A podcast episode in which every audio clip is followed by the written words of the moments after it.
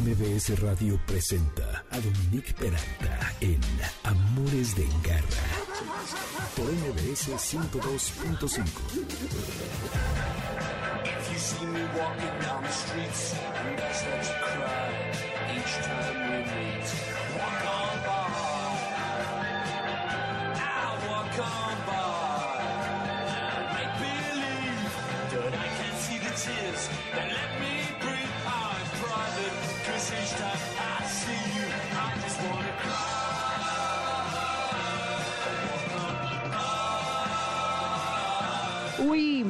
¿cómo están? Espero que muy bien. Bienvenidos Amores de Garra. Yo soy Dominique Peralta y el día de hoy, que es 7 de agosto, es el Día Internacional del Gato. Les tengo temas bien interesantes y para esto vamos a hablar con la etóloga y doctora Isabel Cue, que ha venido en varias ocasiones aquí al programa y nos va a hablar a propósito del Día Internacional del Gato acerca de la diferencia de entre tener un gato outdoor, como dicen, o de exterior, o un gato de interior, indoors, como les dicen ahora, les- ya saben estas terminologías. Y terminaremos con Emanuel Pedraza de Defensoría Animal, que nos va a contar de un gran logro en el Estado de México, que son las unidades de control animal, que no se deben de confundir con antirrábicos, ¿de acuerdo? Estamos todavía en la recta final de Tokio 2020 por Marca Claro y MBS Radio, así que atentos a todo lo que ocurra y bienvenidos al 102.5 FM. Les repito, soy Dominique Peralta y esto es Amores de Garra. Las redes Dominique Peralta MBS 102-5 y Amores Garra en Twitter, en Instagram y Facebook Amores de Garra. El lunes estará disponible el podcast en mbsnoticias.com, además de en el resto de nuestras redes. Radar de Garra. Hablaba de que hoy es el Día Internacional del Gato y para esto una marca se ha dado a la tarea de hacer un seminario en línea que casi está terminando ahora, pero que se va a quedar en línea y que eso es eh, un contenido muy valioso, garra escuchas que ustedes pueden escuchar más adelante, ahora sí que on demand, como dicen, a la conveniencia de ustedes. Y para platicarnos acerca de los ponentes y del tipo de conferencias que van a poder eh, ver y, y está conmigo Ana Culebro. Ana, bienvenida a Amores de Garra. Que felicidades por esta iniciativa, porque fíjate que incluso a nosotros nos cuesta un poco de trabajo en ocasiones conseguir ponentes, gente que sepa, bueno, obviamente que los hay, los veterinarios y demás, pero especialistas en gato es bien difícil. Entonces, me encanta que ustedes hagan esto, la verdad. Cuéntanos cómo fue que surgió y de qué va a tratar, cuáles son las ponencias que la gente puede ver. Claro que sí, muchas gracias por la invitación y por estarnos también es- escuchando para que todos tus radioescuchas también sepan de este evento. Así es, como bien dices, pues el Scum Fest, que es el nombre de este congreso online totalmente gratuito para cat lovers, para personas que aman a los gatos o que tienen gatitos, nació justamente por esta iniciativa de celebrar a los gatos en su día, en, en esta parte del Día Internacional del Gato. Y como bien dices, generalmente sabemos que la parte de, de mascotas muchas veces está enfocada hacia otro tipo de, de animalitos, ¿no? En, su mayoría los perritos. Y en esta ocasión, pues el Scum Fest va a traer muchos expertos justamente para hablar de temas, pues que se enfrentan todas las personas que tienen un gatito, ¿no? Y que muchas veces no saben cómo manejar. Eh, en este momento, pues nosotros estamos totalmente dentro de Scum Fest y bueno, ahorita todavía se pueden incluso llegar a, a sumar a- al evento. Tendrían que entrar en este momento a scum.com.mx, diagonal Scum Fest. Ahí se registran, les llega inmediatamente la liga y se unen a nuestra transmisión. De hecho, en este momento estamos teniendo esta parte de la conferencia, cómo se comunican los gatos con sus dueños. Es un tema súper interesante, entonces podrían tenerlo en este momento. Y además de todo esto, pues como bien mencionas, ¿no? Realmente eh, encontrar a estos ponentes, a estos expertos, pues fue todo un reto, pero justamente nos dimos a la tarea de hacerlo, pues para brindar información importante, ¿no? Información de valor, contenido que realmente a la gente eh, amante de los gatos les guste. Por aquí ya estuvimos platicando con la doctora Kat, Verónica Estrada Gil. Ella, por ejemplo, nos estuvo hablando de la importancia o de cómo manejar eh, la situación cuando llevas a tu gatito al veterinario, por ejemplo, ¿no? Esta situación que descontrola a los meninos y que pues de repente tienes como esa relación con su dueño, con la persona con la que viven y es estresante, ¿no? Entonces ella nos estuvo hablando de esta parte de cómo hacerle para llevarlo a la veterinaria. Sí, También sin que se estresen, ¿no? Porque aparte los gatos, a diferencia de los perros, no están acostumbrados a viajar en coche, al menos que los entrenes para esto en esa ventana tan cortita que tienen cuando son cachorros, en donde los puedes acostumbrar a todo, hasta traer collar, correa, etcétera, y que de otra forma no tengan tanto estrés al ir al veterinario, porque además, si el gato nunca sale y nada más lo llevas al veterinario, la peor noticia para el felino es que lo metas a la jaula. Entonces está buenísima. Oye, y escuché la de la gatería que ellos, Esther y Marco, vinieron a casi de los primeros programas y que hacen un trabajo increíble, tenían su, eh, su café, pero bueno, hacen una gran labor, tienen su canal, en fin, buenísimo. Y luego estuvo María Elena González. Correcto. María Elena González es etóloga. Ella nos habló sobre este tema de cómo enriquecer tu casa, ¿no? O el ambiente donde convives con tu gato. Cómo hacerle para que no se aburra, ¿no? Como bien comentas, los gatitos son muy independientes, pero también sabemos que son una especie, pues que les gusta mucho descansar, que les gusta mucho dormir y que se aburren fácilmente, ¿no? Eh, eh, no son como los, como bien dices, ¿no? Como los perritos que les lanzas una pelota y ya se entretienen, ¿no? Entonces ella nos estuvo hablando de qué puedes hacer en tu casa, cómo puedes acondicionar ciertos espacios que tengas, sea grande o pequeña, justamente para que tu gato esté entretenido todo el tiempo, ¿no? Divertido, o sea, que esté dinámico él dentro de, del de ambiente. la donde- casa. Sí, Así es súper importante porque si no luego los gatos se vuelven obesos si no los estimulas emocional e intelectualmente. Además, su instinto es estar en movimiento. Eso es interesante. Y luego también tienes a, a otra etóloga, a Da- Dani, Daniela Merino. Ay, creo que ya ha venido por aquí. Sí, fíjate que Diana justamente está en este momento platicándonos de cómo se comunican los gatos con sus dueños. Creo que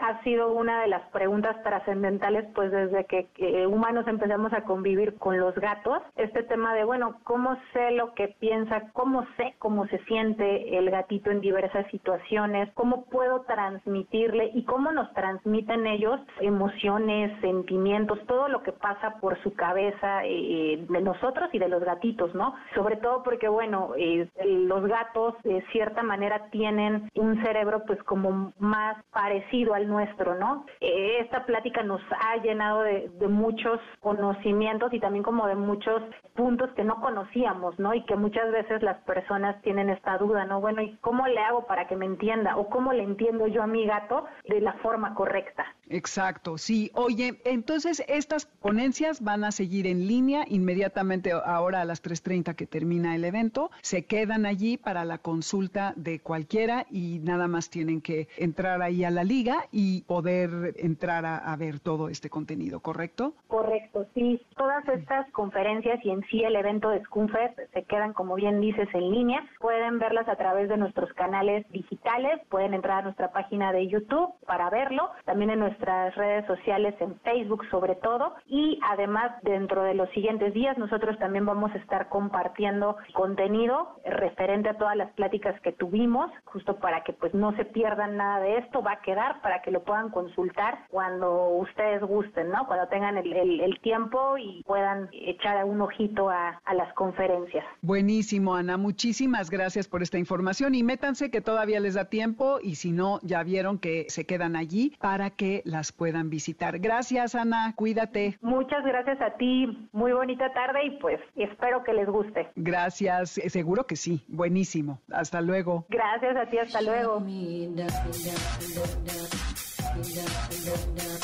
Soy Dominique Peralta, estos Amores de Garra. Estamos en el 102.5 FM. En Spotify está la lista con la música. Esto que escuchan es Shut You Down de Audio Bullies, que van a escuchar atrás a Nancy Sinatra en un momento de la canción. Volvemos con la doctora Isabel Cue para hablar acerca de los gatos de interior y de exterior a propósito del Día Internacional del Gato. Esto es Amores de Garra. No se vayan. You hit the ground, bang, bang, that awful sound. Bang, bang. I used to shoot you down.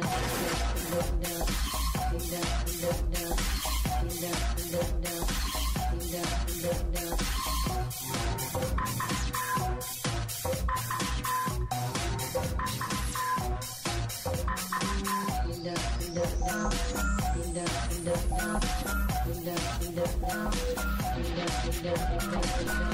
¡Hey, quieto! Quédate con nosotros. En un momento regresamos. Estás escuchando Amores de Garra en MBS 102.5.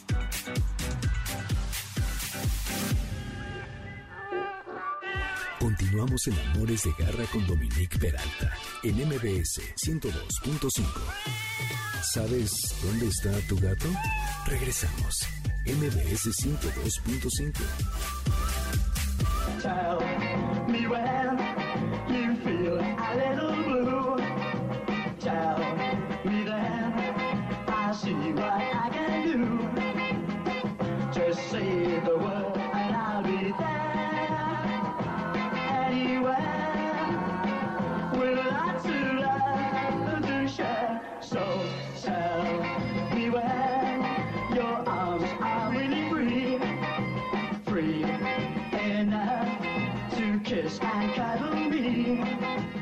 Applejacks, Tell Me When, dime cuándo. No, todos quisiéramos saber tantas cosas, hay tanta incertidumbre que esta canción queda perfecto. Soy Dominique Peralta, estos Amores de Garra, el, por el 102.5 FM. En Spotify está la lista con la música, van a mi nombre y buscan la lista de Amores de Garra. Estamos en redes, Dominique Peralta, MBS 102-5 y Amores Garra en Twitter y en Instagram y Facebook, Amores de Garra. El lunes, el podcast para este y todos los programas que tenemos al aire lo van a poder encontrar en mbsnoticias.com y en el resto de plataformas que reparten este tipo de contenidos. Educa con Garra. Y seguimos aquí en Amores de Garra con el tema de los gatos, porque hoy es el Día Internacional de los Gatos, estos animales que nos intrigan tanto que a mucha gente es curioso que no le atraen. Yo creo que es esta parte en la que este animal no se engancha tan fácilmente con uno, ¿no? Pero es importante entender por qué son tan diferentes y para eso está la doctora Isabel Cue, que nos va a platicar acerca del comportamiento que tiene un gato cuando está afuera, cuando está adentro, o más, bien tal vez Isabel, bienvenida Amores de Garra. Isabel es etóloga, ha estado ya en varias ocasiones aquí con nosotros y domina tanto gatos como perros. Entonces, Isabel, ¿tú qué dirías en cuanto al comportamiento de un gato que está afuera y un gato que está adentro? Ya sea uno que vive afuera y uno que vive adentro, o estos que salen, que van y vienen. ¿En qué cambia la manera en que se comportan? Hola, muchas gracias, gracias por la invitación. Pues sí, vamos a hablar de lo que ahora este han estado clasificando como los gatos outdoor, que son los que viven en el exterior compartido, digamos, con una casa o incluso con varias. Y vamos a hablar de los gatos indoor, que son aquellos gatos que las personas pueden tener adentro de su casa y no los dejan salir. Pues aquí va a haber una cuestión porque yo creo que todos los veterinarios, o al menos el 99% de ellos, podrán decirles que siempre vamos a preferir un gato indoor, un gato de adentro de interiores, ya sea por las ventajas que esto tiene, ¿no? Sin embargo, tenemos que hablar de ventajas y desventajas de cada uno. Vamos a hablar primero de los gatos outdoor. Los gatos outdoor son aquellos a los que les abrimos la puerta y la ventana y vamos, pueden salir a, a explorar porque nos parece de forma correcta que tengan un comportamiento exploratorio, un comportamiento de mucho movimiento, que puedan utilizar mucho su nariz, sus patas y eso. Y una de las grandes ventajas que tenemos con esto es que van a ser gatos más equilibrados emocionalmente porque están cumpliendo todas sus funciones de comportamiento gatuno y además van a ser gatos que difícilmente van a padecer obesidad. Este tipo de gatos muchas de ocasiones pueden salir de día o de noche, regresan, pueden entrar a su casa donde tienen su agua, su comida, incluso su arenero, el que el cual usan en ocasiones, ocasiones no. Y así las personas les parece correcto, ¿no? Aquí una desventaja, primero digamos, no para el gato, sino para la comunidad en general, es que este tipo de gatitos pues van a estar continuamente atrapando otros animales, van a estar haciendo una depredación dentro de la fauna de la ciudad. Entonces se habla mucho de estar atrapando y matando pajaritos, lagartijas o animales, este, bueno, con los que convivimos nosotros y que pues yo creo que a muchas personas no nos parece del todo correcto. Ajá. Sí, sobre todo porque Isabel, no me acuerdo ahorita de la cifra, pero ya sabes que en Estados Unidos llevan estadísticas de todo. Los gatos son responsables de la muerte de miles y miles de pájaros, los gatos domésticos, que se han contabilizado en Estados Unidos, obviamente que es en todo el mundo. Es una cifra alarmante. En efecto, y la verdad es que aquí, pues bueno, esto sí es algo que los tutores tienen que pensar cada vez que vayan a sopesar las dos situaciones de si permitirle o no a nuestro gato estar en exteriores. Vamos a hablar de las desventajas para el gato. Las desventajas son muchas. Yo creo que la- las principales están peleas con otros gatos. Las peleas con otros gatos les puede llevar a lesiones muy importantes. Yo aquí tengo una vecina a la cual en algún momento le tuvimos que extirpar a su gatito, le tuvimos que quitar un ojo debido a una pelea, una confrontación de gatos de techo. Este, vamos, el gatito ha vivido sin un ojo perfectamente, pero bueno, las lesiones pueden llegar a ser pequeñas o pueden llegar a ser muy, pero muy severas. Y también tenemos que hablar de la transmisión de enfermedades. Aunque nuestro gatito outdoor esté completamente vacunado y completamente desparasitado, siempre van a existir otros tipos de enfermedades que puedan estarse contagiando durante estas peleas que puede haber. Se dice que principalmente en machos, pero las hembras no se quedan atrás. Ajá. Ajá. Incluso gatos castrados no es garantía de que no se vayan a ir. Y si estamos hablando que está comprobado que el gato se puede ir a más de dos kilómetros de su casa, pues este riesgo va a aumentar muchísimo porque entonces se va a topar con otros gatos ferales, con otros gatos outdoor y entonces pues el problema se va a multiplicar, ¿de acuerdo? Sí. Vamos a tener el problema también de que van a estar expuestos a atropellamientos. Ellos no son muy hábiles para cruzar la calle porque en el momento en que ellos perciben que una figura grande, que es en este caso un auto, un camión, se abalanza sobre ellos, no tienden a correr. No sé si se han fijado que muchos de ellos tienden a agazaparse y quedarse ahí. Entonces, digamos que muchos de ellos sufren por esto, se quedan así como quietos, Petrificados, como en ¿no? sí, como petrificados en congelamiento y a menos que la persona frene, ya el gato va, este, va a poder escapar. Luego también vamos a tener el problema de que van a tener lesiones por caídas que nosotros no nos vamos a enterar porque no va a estar tan fácil que lo podamos estar monitoreando, que tal que se cayó en algún otro lugar, se rompió una patita, no le fue fácil poder regresar y entonces pues ya tenemos un animal lastimado y perdido. Sí. Aquí también, pues bueno, muchos gatos no regresan a sus casas, no porque no se sepan el camino, sino porque simplemente escogieron una familia o un lugar más confortable para ellos o simplemente se dejaron llevar por otro gato y les pareció mucho más agradable, ¿no? Irse. Claro. Entonces uno puede quedarse sin su mascota. Y le vamos a añadir al problema de los gatos outdoor dos depredadores importantísimos. Uno son los perros. Los perros también, ya sea perros de otras casas, perros este que tengamos en calle, obviamente los perros van a estar ejerciendo la persecución con ellos. Y el segundo depredador que es todavía más preocupante, pues son las personas, la Ay, gente sí. es perversa, ¿de acuerdo? Así es, que Desde- envenenan y- como si fuera, no sé, espantoso. Sí. y, y es muy porque si nuestro gatito, que tanto queremos y que lo dejamos explorar, es muy encimoso con otras personas y no mide la distancia con desconocidos, entonces pues va a ser este víctima de estas personas, ¿no? Desde niños que los puedan lastimar, de adultos que los quieran atrapar para, bueno, ya, ya hemos platicado en otras ocasiones todo lo que pueden hacer en cuestión de ritos con un gato y eso pues es algo bastante feo, ¿no? Entonces si se fijan las desventajas del gato outdoor son muchísimas, Sí. no es nada más tenerlos desparasitados cada tres, cuatro meses y vacunados y muy atentos a ellos y que la gente diga, no, si yo siempre lo veo que está,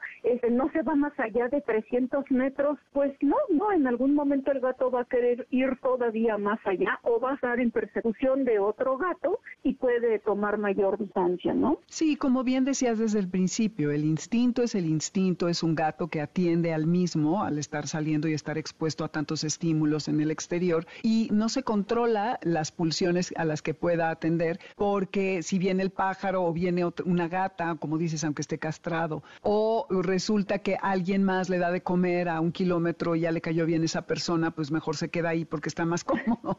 Entonces mi mamá justo tiene un gato que sale y bueno, llega con heridas de batalla, ya sabes, la oreja toda mordida, el ojo no sé qué, le ha dado de todo, pero él ya está acostumbrado, ya no hay manera de encerrarlo. Ya está más grande y la verdad hay que decir que ya no sale tanto como antes. Pero bueno, ok, entonces esto es para el gato de exterior, que como dices, sí está más estimulado, cumple con todas sus funciones instintivas, pero corre muchos riesgos. ¿Y el gato de interior, Isabel? Ok, el gato de interior, pues obviamente va a tener mucho menos riesgo en cuestión de transmisión de enfermedades. No así no va a estar completamente exento, porque no falta que se que venga el gato del vecino, Mm. se asome a nuestra ventana, se asome a nuestra puerta y puede existir cierto riesgo de contagio, aunque en menor medida, ¿no? Pero bueno, el gato de interiores es un gatito que tiende a la obesidad y que necesita aumentar su actividad y necesita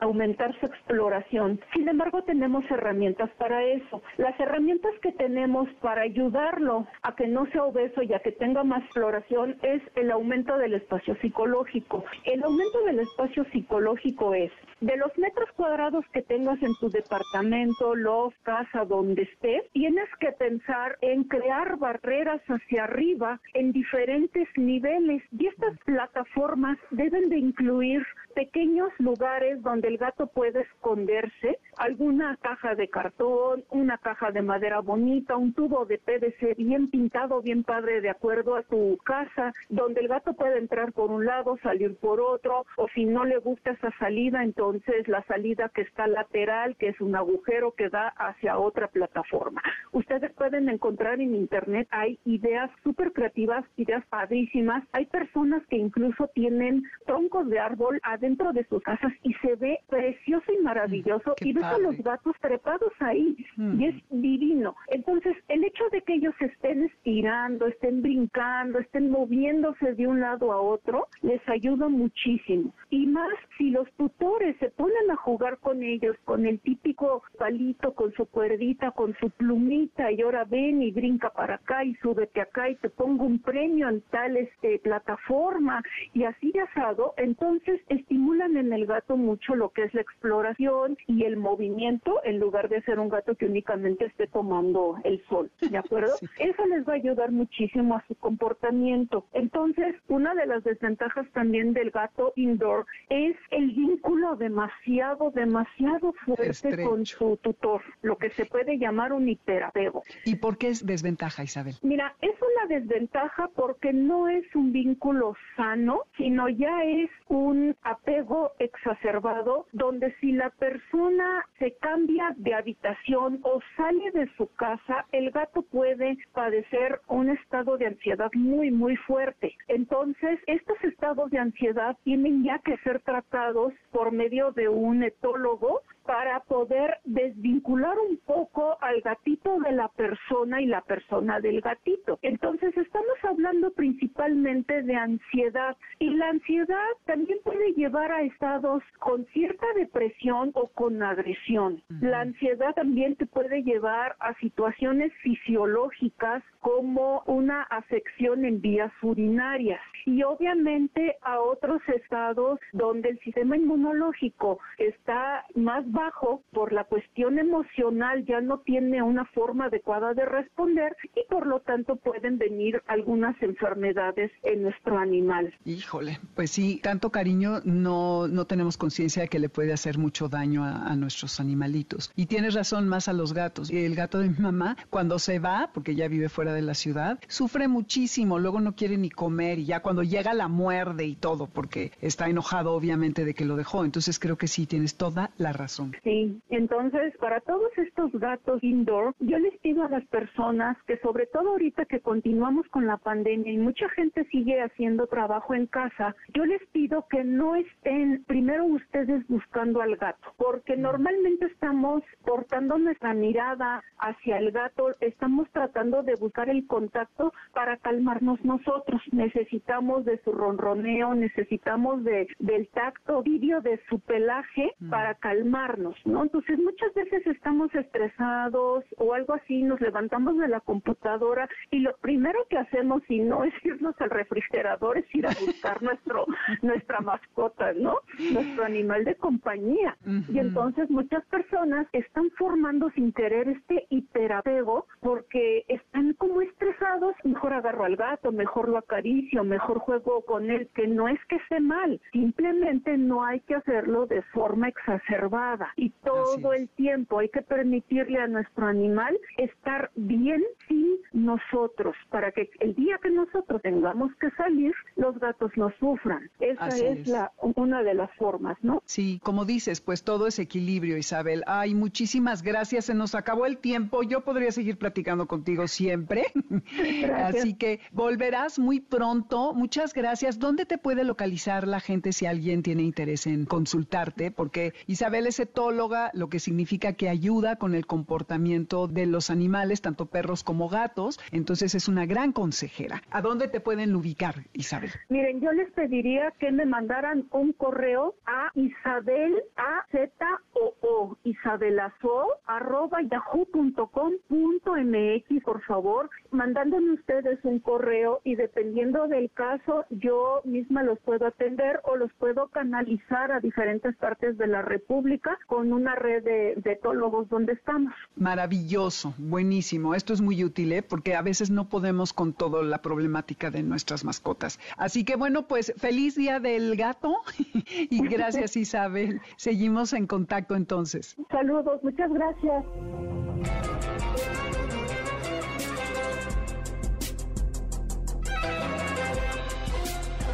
Nos vamos rapidísimo a un corte para hablar acerca de un gran logro en las leyes del Estado de México con Emanuel Pedraza. Esto que escuchan de fondo es Mark Eliayu de una serie que está en HBO que si no la han visto se las recomiendo muchísimo porque no pueden levantarse ni un minuto. Se llama Teherán y es una buena manera de irnos al corte que regresamos. Esto es Amores de Garra.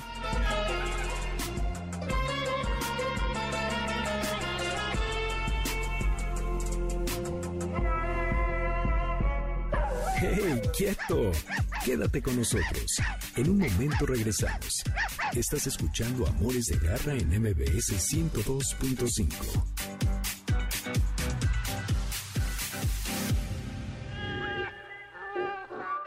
Continuamos en Amores de Garra con Dominique Peralta en MBS 102.5.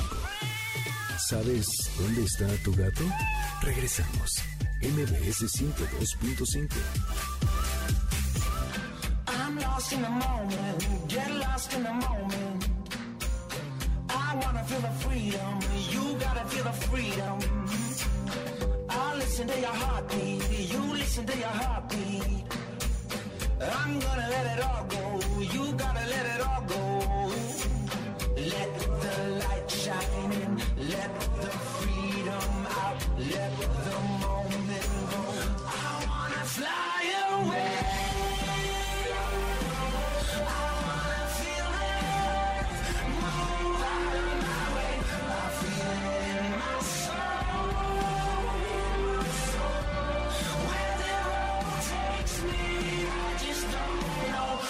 The Chin Chin Control. Esto es Amores de Garra por el 102.5 FM. En Spotify está la música, van a mi nombre y buscan ahí la lista de Amores de Garra. En Instagram y Facebook, Amores de Garra. Estamos en línea o en la aplicación en mbsnoticias.com. El lunes está el podcast aquí mismo en esta página, mbsnoticias.com. Así que ya saben dónde encontrar todo este contenido. Si no lo pueden escuchar todo ahora, pueden ir para allá. Ley de Garra. Guerra, escuchas, cada vez tenemos más conciencia de que necesitamos darle voz a los que no la tienen, que son los animales. Y hay muchas instancias y organizaciones que se dedican a esto.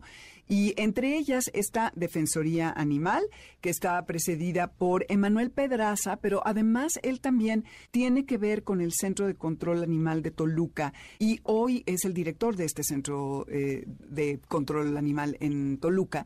Y hoy está aquí en Amores de Garra para platicarnos acerca de un logro muy importante. Pero antes de que entremos en materia, quiero darte la bienvenida, mi querido Emanuel Pedraza. Qué gusto tenerte otra vez aquí en Amores de Garra. Bienvenido. No, pues muchas gracias, encantado. Siempre es, es- siempre es un placer, un gusto eh, estar en tu programa y pues, eh, pues estas oportunidades para hablar de estos temas siempre son invaluables. Entonces, pues aquí estamos encantados de la vida. Al contrario, qué, qué increíble tenerte. Y pues bueno, eh, primero, antes de que, que nos cuentes acerca de la creación de las unidades de control y bienestar animal, cuyo enfoque va a ser esterilizar a los animales en situación de calle, hablemos primero un poco de, tú estás en Defensoría Animal, que es una sociedad que tiene que ver con todas las especies y que incide en las leyes y que hace un trabajo duro y arduo, constante, tú eres abogado además, para lograr eh, cambiar las leyes a favor de los, en favor de los animales y además en el Centro de Control Animal de Toluca.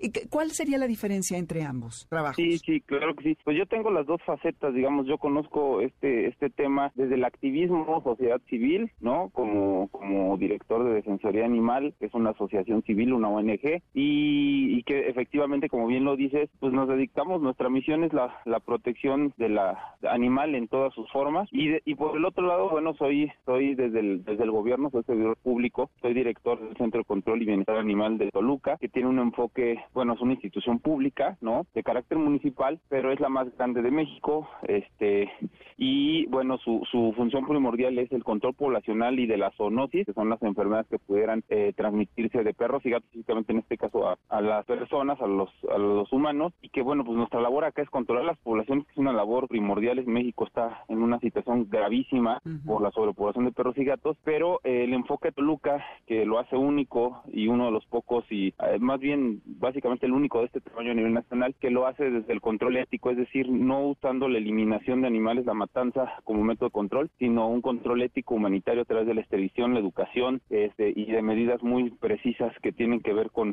con, con el respeto a la vida en general de los animales. ¿no? Pues eso me parece increíble porque luego pensamos que la mejor solución es deshacernos de nuestros problemas. Y no lo digo nada más en tanto a los animales, sino en tanto en nuestra vida. Ay, voy a hacer como que no me habla ya esa persona. Voy a hacer como que no debo en mi tarjeta, etcétera, ¿no? Y no, hay que enfrentar las situaciones y ver cómo mejor resolverlas. Y por eso, felicidades por este gran logro en esta creación de unidades de control y bienestar animal. Que lo que entiendo, Emanuel, es que esto solo es en el Estado de México. Sí, este, esta, disposición, eh, esta, esta, esta modificación, digamos, que se hizo, hay, hay, son varios aspectos que se modificaron el pasado jueves, bueno, que se lograron aprobar estas modificaciones en pleno de la Cámara de Diputados local, sí, es solamente para el Estado de México de entrada, lo digo. Yo creo que es un avance muy importante, no solo para el Estado de México, sino a nivel nacional, porque puede ser el impulso para que legislaciones locales en todos los estados puedan empezar a generar una, una, eh, una visión, una cultura distinta en cómo enfrentamos el problema sobre población de perros y gatos. Y sí, este, efectivamente es a nivel local, pero con una incidencia importante a nivel nacional, con la creación de las unidades de control y bienestar, unidades municipales de control y bienestar animal, ¿no? Que ya desde una ley, que en este caso la ley orgánica municipal, eh, de cierta manera obliga a los municipios a, a intervenir de manera directa, pero con, con un carácter más ético en la población, es decir, a través de la esterilización, pero enfocándonos sobre todo en el gran tema que ha sido en este país, que es los animales en situación de calle, que están realmente, pues no se impacta mucho en las campañas de esterilización a nivel general en estos animales, y esta disposición lo que pretende es eso, es poner nuestras consideraciones ahí, y en el bienestar animal, por supuesto, y en la promoción de la, de la educación y la adopción como, como métodos de control. ¿Y cómo le van a hacer para que esto se lleve a cabo? Porque sabemos y lo hemos platicado contigo y con otras personas en el programa, la ley existe y tenemos unas leyes increíbles que no se acatan. Entonces, ¿cómo vas a promover la educación? ¿Quién se va a, va a haber un órgano Eh, ¿cómo, ¿Cómo le van a hacer para que haya esta vacunación y esterilización eh, en- con los animales en situación de calle, para que haya difusión y promoción, para que se puedan adoptar a los animales? ¿Quién lo va a estar regulando? Yo como ciudadana en el Estado de México, ¿qué es lo que veo a una manada de perros? ¿Hablo a dónde para pedir que vayan por ellos, para que los vacunen y esterilicen? ¿Cómo va a funcionar, Emanuel? Mira, este es un proceso que no es no es fácil, es un proceso largo. Como ejemplo les, les puedo dar porque ahí, ahí fue como esta esta bueno te platico rápidamente esta esta legislación que se acaba de, de aprobar eh, no nació a partir de la semana pasada. Eh, tenemos tres años buscando este esta medida, incluyendo la elevación de las penas que luego hablemos de eso que también está incluido en este paquete, no al, al maltrato animal. Se venía trabajando ya un poquito menos de tres años tiene que se venía impulsando con muchas este pues a veces no es un tema que a mucha gente le importe sobre todo el- en- a los diputados no todos están enterados pero ya hoy se empieza a generar una cultura. Fue arropada por una diputada maravillosa que desde aquí le mando un saludo y un reconocimiento y agradecimiento a la diputada Millán. Es un tema partidista es un tema social y al final te decía es no es fácil la implementación. ¿por qué? porque lleva un proceso pero tenemos el ejemplo claro de que se puede hacer y se puede hacer rápido. El caso del justamente del municipio de Toluca con el proyecto que traemos nosotros, ¿no? Ahora, ¿cómo, cómo tú me dices, cómo hacemos para que eh, no se convierta en letra muerta? Que ese es el gran tema, ¿no? Sí, que estas disposiciones no se, no se conviertan en letra muerta. Pues básicamente es, hoy ya existe, eso no existía antes, pero hoy ya es ley, ¿no? Bueno, Sí. en breve se, va, eh, se publica en esta, quien pienso que en esta misma semana se publica en, el, en la Gaceta de Gobierno y al día siguiente en vigor. Hoy ya es ley, es decir, ya está en la ley orgánica municipal que dice, entre otras cosas, por ejemplo, que los municipios del Estado de México, habló, deberán eh, de esterilizar al 10% de su población estimada, ¿no?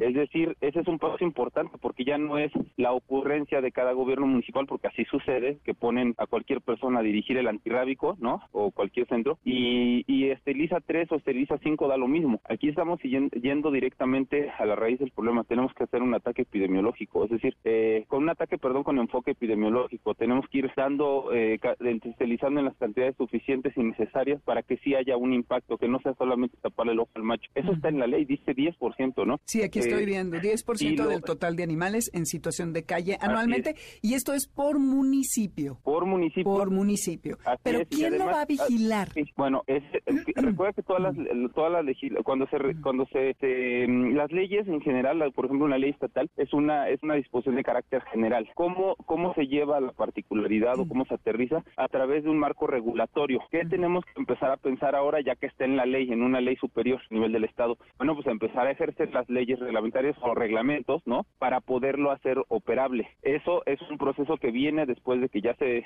ya está ya está convertida en ley, entonces hay que convertirla a través de reglamentación en cómo se va a operar. ¿Cómo le haces, por ejemplo, para calcular el estimado de animales? Bueno, pues hay que ponerlo Claro, en hay una que hacer un censo y eso antes. se tiene que ir dando, no es un paso que mañana empezamos, ¿no? Porque es muy complicado, incluso los transitorios de la propia eh, de los del- de estos cambios que se hicieron en los transitorios le dan a los municipios un año a partir de su publicación, ¿no? Para poder eh, lograr estas unidades de control y bienestar animal.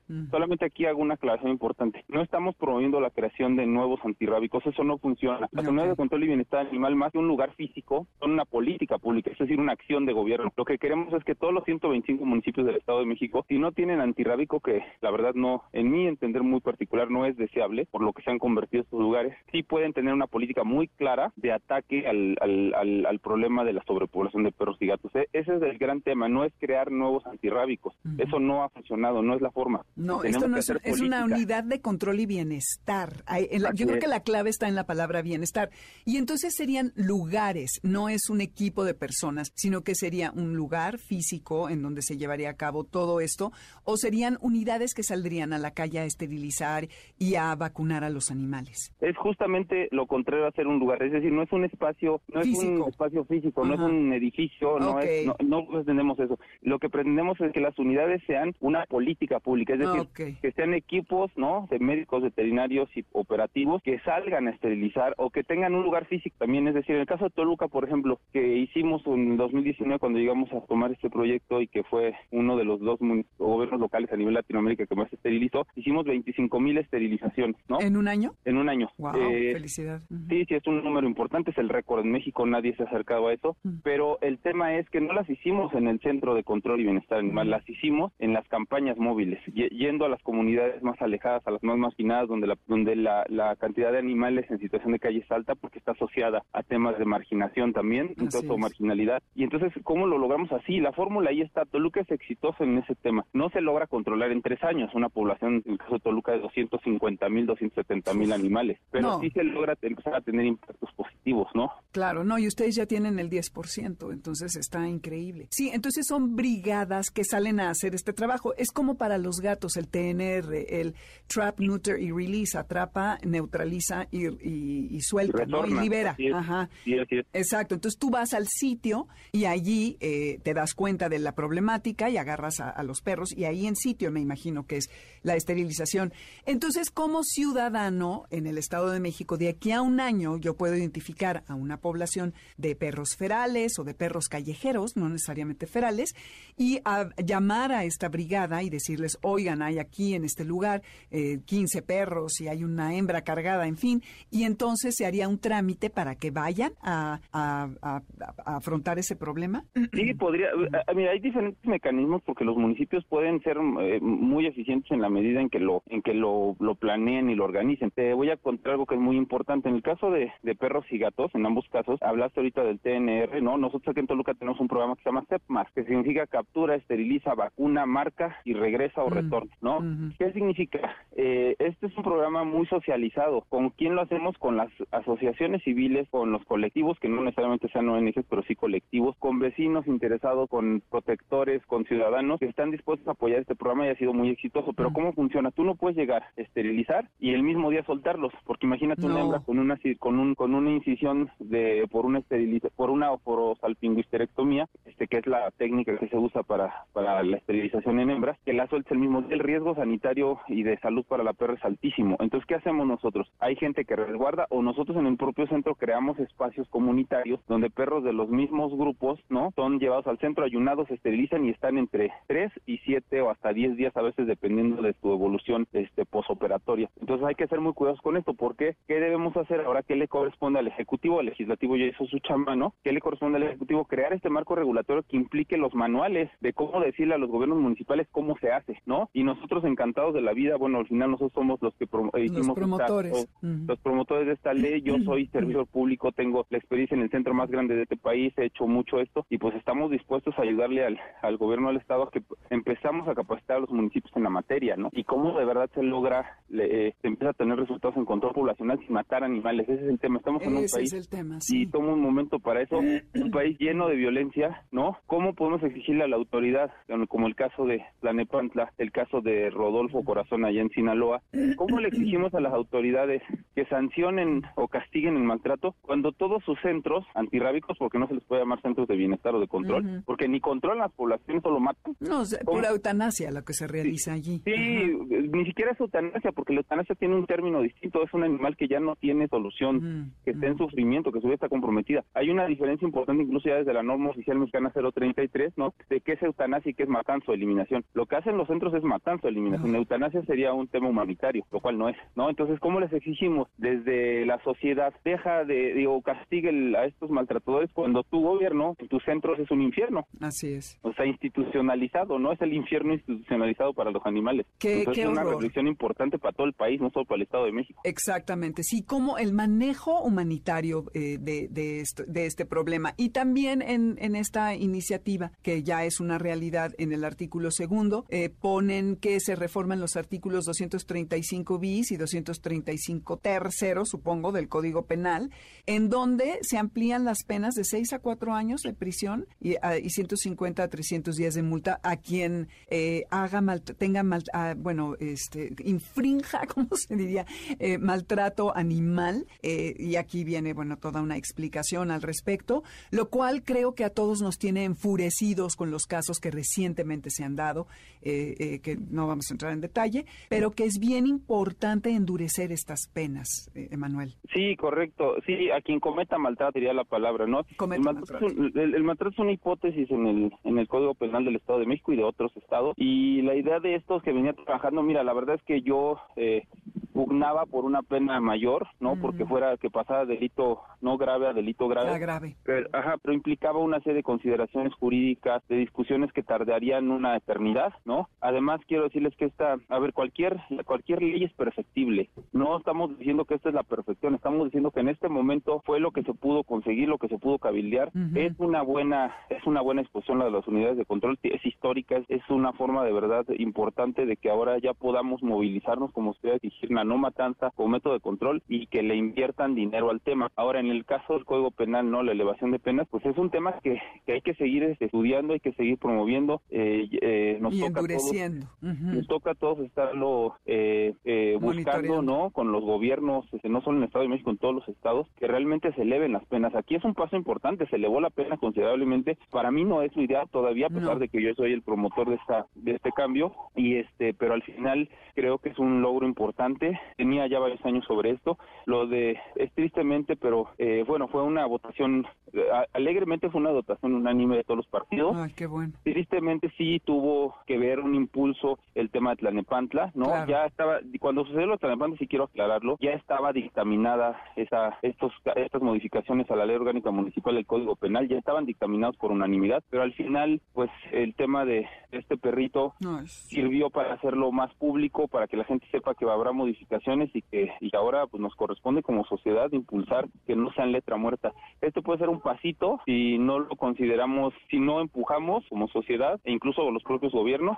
o puede ser eh, un pasote si realmente le ponemos todo el interés para que esto salga adelante, ¿no? Así es. Pues sí, por tantos animales, Emanuel Pedraza de Defensoría Animal, muchísimas gracias por estar con nosotros. ¿A dónde te pueden contactar si alguien quisiera comunicarse contigo? Pues me pueden contactar, contactar en, en- pueden buscarme en el Centro de Control y Bienestar Animal de Toluca, que está por ahí en todas las redes, o me pueden contactar en la página de Defensoría Animal, ahí está mi número y mi foto. Entonces, pues ahí estamos este, talachando duro con el tema de los animales. Pues qué bueno que haya gente como tú, por Silver y por tantos, tantos animalitos que han sufrido de la violencia humana. Gracias, Emanuel, qué gusto saludarte. Gracias, Dominique, encantado de estar acá. Un saludo a todos los activistas. No lo suelten, esto costó muchísimo. Nada más quería decir eso. Si se desesperan, no funcionan las cosas. Hay que ser perseverantes, estar discutiendo los temas y con mucha, con mucha entrega y con mucho conocimiento hay que darle para adelante para que podamos cambiar las cosas en este país para los animales. Así es, que así sea. Gracias, querido, cuídate mucho. Un abrazo fuerte. Igual para ti. Hablamos Hasta pronto. pronto. Hasta luego. Bye.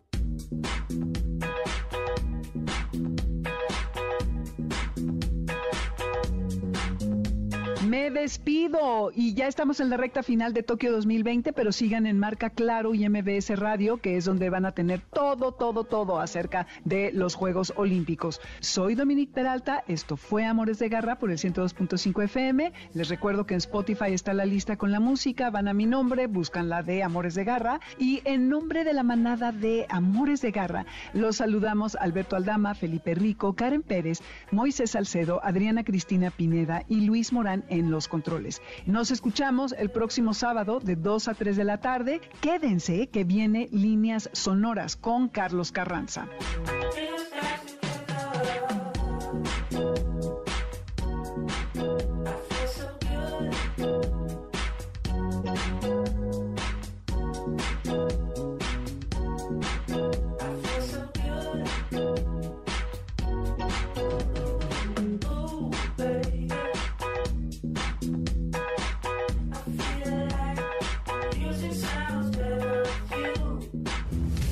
MBS Radio presentó Amores de Garra con Dominique Peralta.